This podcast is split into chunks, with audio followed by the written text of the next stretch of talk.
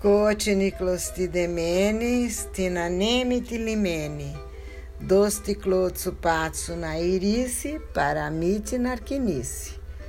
Vovó ficou uns dias, poucos dias sem contar história para vocês e sente muita falta disso, viu? Vamos continuar então, de onde a gente tinha parado. Vamos ver se a gente consegue fazer uma boa linearidade, sem deixar de respeitar a ordem de como foi sendo contado pelo meu pai todo esse, esse processo, essa despedida e as lembranças, porque aí se misturam lembranças e os fatos ocorrendo, né? Vou tentar ser bem fiel para vocês entenderem e sentirem bem direitinho o momento. Então, o, o Miguelzinho, que estava se despedindo da família, é uma figura que meus netos, vocês, provavelmente não viram foto dele ainda tão novinho. Vocês têm a foto dele ali penduradinha no, no porta-retrato, né? Na, na entrada do quarto do seu pai e da sua mãe. Conhece, o Tomás conheceu, mas provavelmente não lembra, os bisavós. Mas, em momento oportuno, a vovó vai mostrar para vocês fotos dele bem novinho, com 16, 17 anos. um pouco mais velho do que o Tomás agora. Moleque de 17 anos vindo embora para o Brasil, né? Decidido e vindo embora para o Brasil. Eu acho que fotos vão ser capazes de fazer vocês de fato olharem para aquela pessoinha que viria a ser o seu bisavô. Mas o neto da Marina, minha irmã, o Joaquim, primo de vocês, se vocês olharem para ele hoje, provavelmente vão dizer, é, como eu digo, que é bem parecido com o que eu imagino que fosse o meu pai na idade do Joaquim, né? E mesmo mocinho aí, quando ele veio embora pro, pro Brasil.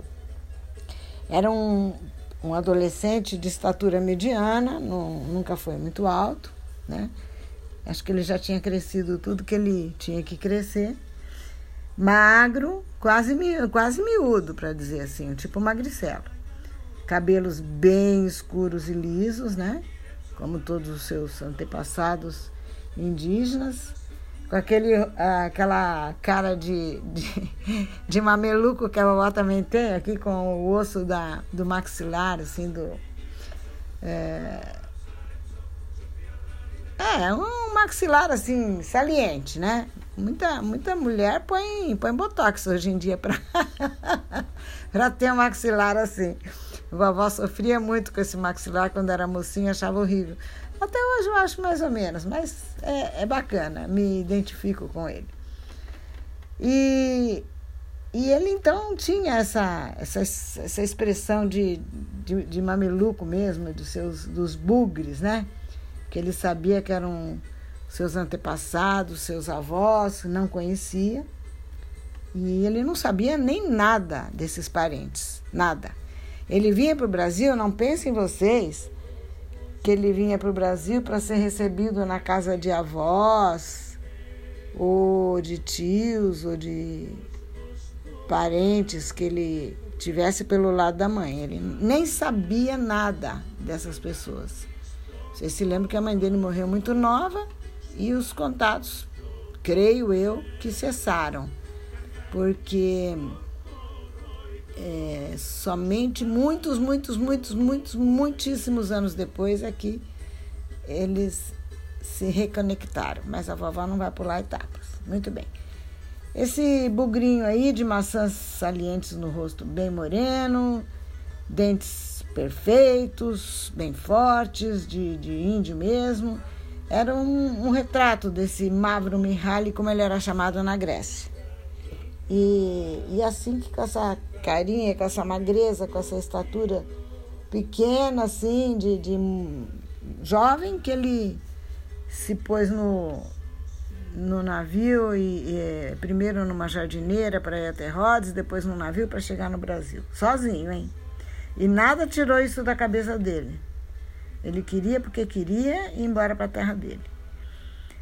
Na hora, nos dias mais próximos da despedida, provavelmente na véspera, a Nuná, que era tia dele, Nuná quer dizer madrinha, irmã do pai dele, a Nuná Haristula, que ele sempre disse que era uma santa, era uma tia que eles adoravam, tinham carinho e amor por todas as tias, mas essa Nuná, todos os os descendentes, sabe? Tanto meu pai como os irmãos, como todos sempre falaram muito, muito bem dessa Nuná, que era uma santa, generosa, amorosa. E diz que ela veio na véspera e veio com uma trouxinha, uma sacolinha de algumas roupas e falou para ele: Iemo, Iemo quer dizer meu filho. Iemo, eu trouxe para você uma sacolinha com algumas roupas, também um pouquinho de azeitonas, frutas secas para sua viagem. A gente não sabe, né, como é que você vai se sentir com a comida do navio, não é pedátimo? Pedátimo é meu pequeno, meu meu pequeno, meu fininho, essas expressões amorosas que os idosos, mas os tios usam sempre para os sobrinhos. Ficaristou, Nuná. Ficaristou quer dizer muito obrigado. A senhora, a senhora compreende, não é, Nuná, que eu vá, que eu, que eu queira ir? Ele perguntava para ela se ela compreendia para não se sentir culpado, não se sentir recriminado, né? Pelo, porque o pai já não estava querendo, demorou para concordar. E sempre dá aquela culpa mesmo de deixar os pais e ir embora para outro lado do mundo. Então ele pedia pelo menos a aprovação da Nuná para ir mais tranquilo. Compreendo, sim, Iemo, outra vez essa expressão Iemo ela usava. E eu lhe dou a minha bênção. Todos nós queríamos que você ficasse aqui com a gente, mas no fundo, no fundo, eu sempre soube que você iria embora um dia. Quando seu pai chegou aqui da América com a sua mãe, a Cacomira, Cacomira quer dizer a pobrezinha, a pobrezinha da Joana, com sua irmãzinha, com você pequeno. Eu sempre soube olhando para você, para o seu rostinho assim, tão diferente de todos os outros meninos da família, que eu, eu sabia que um dia você ia para sua terra natal, para sua. É, para o seu lugar que você nasceu no mundo, né? Então vai, meu filho, vai com a minha bênção. Metineftimo, efti quer dizer bênção. Nuná, a, a senhora vai cuidar dos meus irmãos, não vai cuidar? Claro, esses irmãos já tinham uma terceira madrasta, alguém que cuidava deles, mas eles tinham também já a, a, os irmãos já tinham crescido. A Vassilia já era casada e o Nico já era um menino de 13 anos, pouco mais. E a Tuli também, a Tuli também, que era é, mais nova que o Nico, estava com o quê?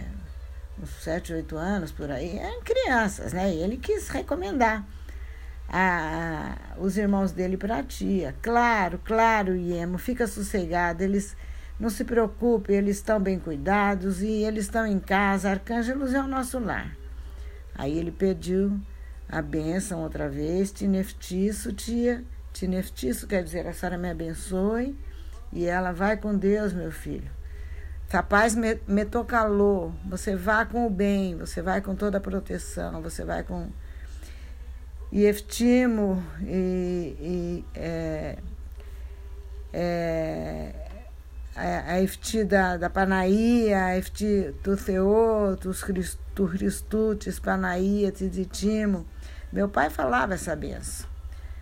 Tinefti, tu Theutes, Panaías, te ditimo, o amartolu, e a minha, o pecador. Enfim, é, abençoou bastante, que eles são assim bem religiosos. Você vai que a, a Panaía vai com você, vou sempre rezar para que tudo corra bem. E, e, e, não se esqueça de uma coisa, o seu pai não está querendo que você procure o seu tio Nicolau né? Lá. Porque você está indo por sua conta, ninguém te mandou, ninguém mandou te chamar. Mas eu sei que ele vai estar esperando para cuidar de você, para te orientar como um, fi, como um filho. E você vai respeitá-lo como se ele fosse seu pai, você está compreendendo? É seu tio, você deve confiar nele, ele vai cuidar de você. Aí o meu pai, então, aquele Miguelzinho que estava indo embora naquela hora, que ainda não era meu pai, eu vou chamar esse personagem que, que na história está é, indo embora de Miguel. Miguel Antônio, pelo nome dele. Aí o Miguel Antônio abraçou bem apertado a tia, Noná. Ela era pura bondade, ela tinha sido sempre o anjo bom da orfandade dele, e agora, ao despedir-se dela, ele sentia aquela dor no peito que ele, né, não podia evitar, mas segurava as lágrimas para não parecer que estava arrependido, que estava fraco, ele não queria chorar. E afastou-a delicadamente e saiu sem olhar para trás quando eles se separaram. E o irmão, o Nico, ficava de costas na hora de. Essa hora da despedida mesmo final, ficou de costas para ele, não queria ver ele embora, não. E, e o Miguel preferiu não chamá-lo para não desencadear mais um, um, um, momento de muita dor, de, da separação, e, e e olhou assim, bem demoradamente, abraçou ele em pensamento e, em pensamento, já prometeu a si mesmo e ao irmão em pensamento: Eu vou te mandar buscar, irmãozinho, eu prometo. Repetiu essa mesma promessa às, du às duas irmãs que. Não, já eram três. As três irmãs que eu estava esperando para despedir, abraçou-as todas, Vacilia, Tuli e Maritza e abraçou todas as pessoas que aglomeravam-se para as despedidas, chorando, abençoando, mas para as irmãs ele prometeu às três que ia trazê-las todas para o Brasil. Prometeu a cada uma delas que não deixaria nenhuma delas em situação de pobreza, de miséria, que ia trazê-las. Finalmente entrou na jardineira que o levaria a Rhodes, de onde ele iria para Atenas para encontrar o pai, que estava sozinho lá trabalhando e tinha deixado a, a esposa aí. E os filhos aqui em Rhodes, em Arcângelos, e se despediram. Ah, e aí ele ia se despedir do pai lá em, em Rhodes. Muito bem. Dentro do ônibus, ele provavelmente estava emocionado como eu estou agora, né? Não sei se eu paro ou se eu continuo. Vou continuar. Dentro do ônibus, imagina, um moleque de 17 anos. Sozinho para ir para um país desconhecido, gente. Pensa bem. Ai, acomodou-se e foi olhando para tudo. Com aqueles lencinhos brancos abanando, né? Quando sai o ônibus, os lenços brancos que os amigos e os parentes abanavam. Aí, mas aí ele não se segurou, aí ele começou a chorar mesmo. E, e nem sequer reparou que ele estava soluçando. E soluçou até se lembrar que, que dentro do ônibus todo mundo que estava lá conhecia ele. E aí ele ficou com vergonha. E foi se acalmando foi se acalmando e foi olhando a paisagem, olhando outra vez aquele céu lindíssimo de azul intenso. Era o mês de outubro, o mês do aniversário dele. Acho que ele devia ter feito 17 anos em outubro, eu estava para fazer, foi em outubro, porque ele chegou aqui no Brasil em Lins, dia 15 de novembro de 1917, de 1936. 1927. É, nasceu em 17, nasceu em 20, peraí. Nasceu em 20, 37, exatamente, 1937. Parece que eu estou vendo ele falar, 1937. Depois vocês vão ouvir ele mesmo contar.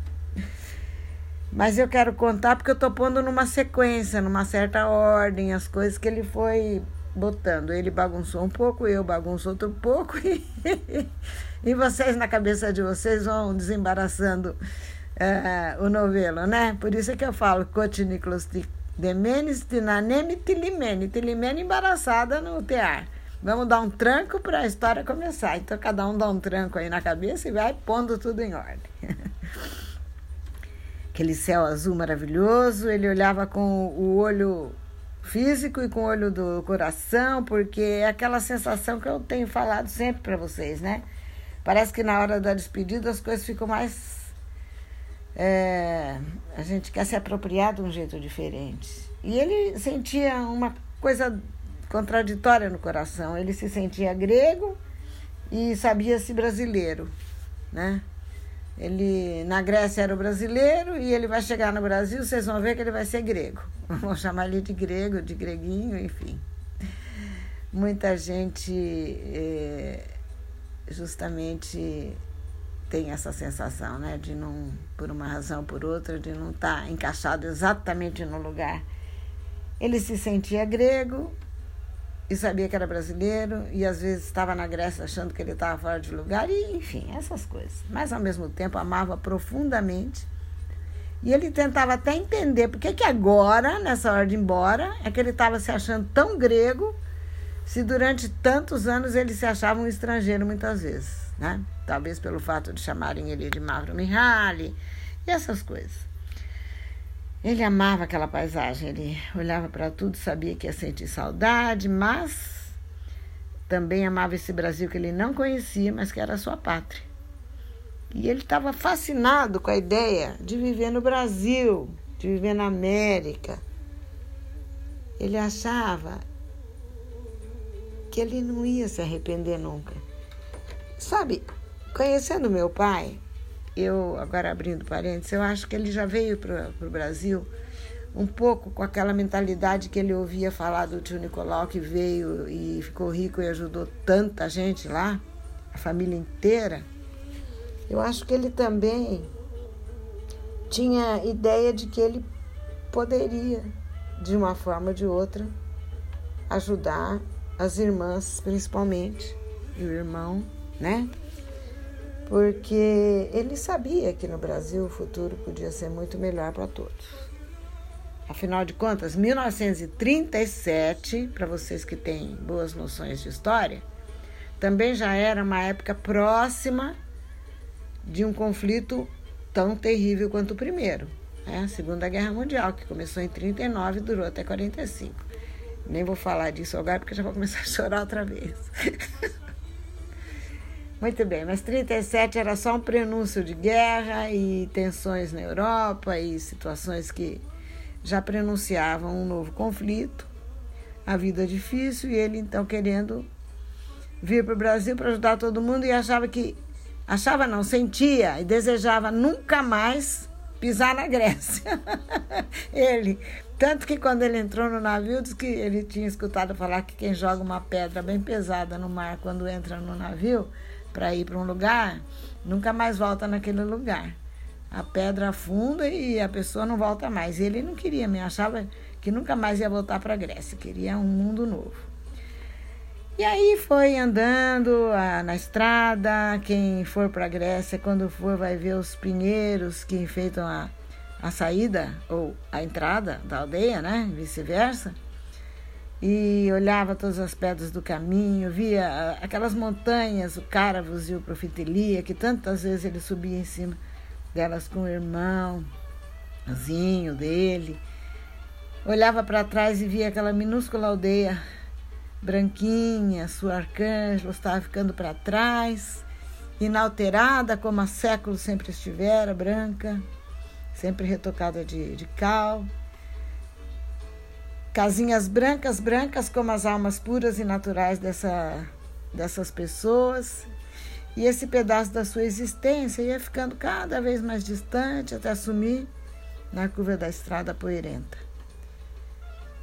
Pelo caminho, é, um pouquinho mais adiante, né? alguns jumentinhos carregados de feixes de lenha, conduzidos ali pelas matronas, vestidas de bota e muita roupa sobreposta, como vocês já sabem, que eu já descrevi, vinham no sentido contrário do ônibus que estava indo, da jardineira, e acenavam. Acho que acenavam para tudo que era ônibus que ia embora, né? Porque todo mundo se conhecia, sempre tinha alguém indo embora lá. Nem que fosse para Rhodes ou para Atenas. E aí, naquele momento, ele se conscientizava novamente Miguel Antônio Zarvos, filho de Antônio Miguel Zarvos, neto de Miguel Antônio Zarvos, bisneto de Antônio Miguel Zarvos. Já, ele já desenhava um destino de valentia, de coragem, de conquistas para ele. E com aquele ânimo de conquistar tudo que lhe estava reservado. e pensava, pensava no seu coração, se algum dia tiver um filho, ele será Antônio Miguel Zarvos, mas nascerá no Brasil.